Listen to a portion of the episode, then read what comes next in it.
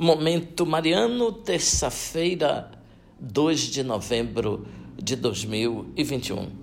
Querido irmão, querida irmã, alegria poder comunicar com você. Estamos iniciando mais um Momento Mariano. Hoje, a comemoração de todos os fiéis defuntos com a pandemia da Covid-19.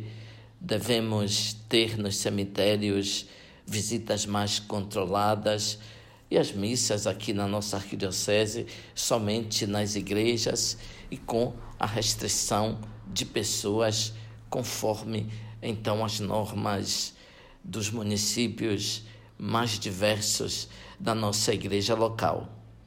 Cada um deve ter diante dos olhos e na lembrança as pessoas que se foram, pais, irmãos, outros familiares, amigos e conhecidos.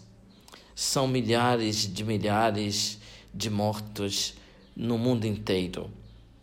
A Covid-19 fez verdadeiramente uma destruição nas vidas de muitas pessoas. No Brasil, mais de 600 mil pessoas perderam a vida. A morte sempre causa uma ruptura, uma separação, produz uma tristeza. A fé, porém, nos diz que a morte não é a última palavra. Os mortos ressuscitam em Cristo para a vida eterna. São Paulo, escrevendo às primeiras comunidades, exortava os fiéis para que não ficassem tristes como as pessoas sem fé e que, por isso, não perdessem a esperança. Ele dizia: Nós cremos que Jesus morreu e ressuscitou, assim também aqueles que morreram, Deus os reunirá com Cristo Jesus, nosso Senhor. Não devemos pensar os nossos caros amigos e parentes mortos como pessoas distantes de nós e abandonadas por Deus, mas pensá-las em comunhão conosco e nas mãos de Deus. A morte não destrói os nossos laços.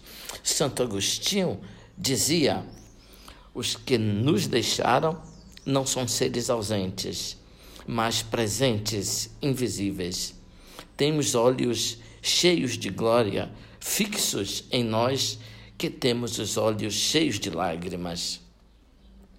São João Crisóstomo Assim afirmou: aqueles que amamos e perdemos não estão mais onde estavam, mas em todos os lugares onde estamos nós. Madre Teresa de Calcutá dizia: "Para mim morrer significa ir para casa, não é o fim, mas somente o início. Quando morremos, vamos encontrar com Deus e com todos os conhecidos, os que se foram antes de nós, a nossa família e os nossos amigos. Nós esperamos cada dia que Deus nos ajude nas necessidades mais imediatas, mas esperamos também uma consolação definitiva, a vitória sobre a morte, quando ela vem bater em nossa porta, quando leva consigo nossos amigos.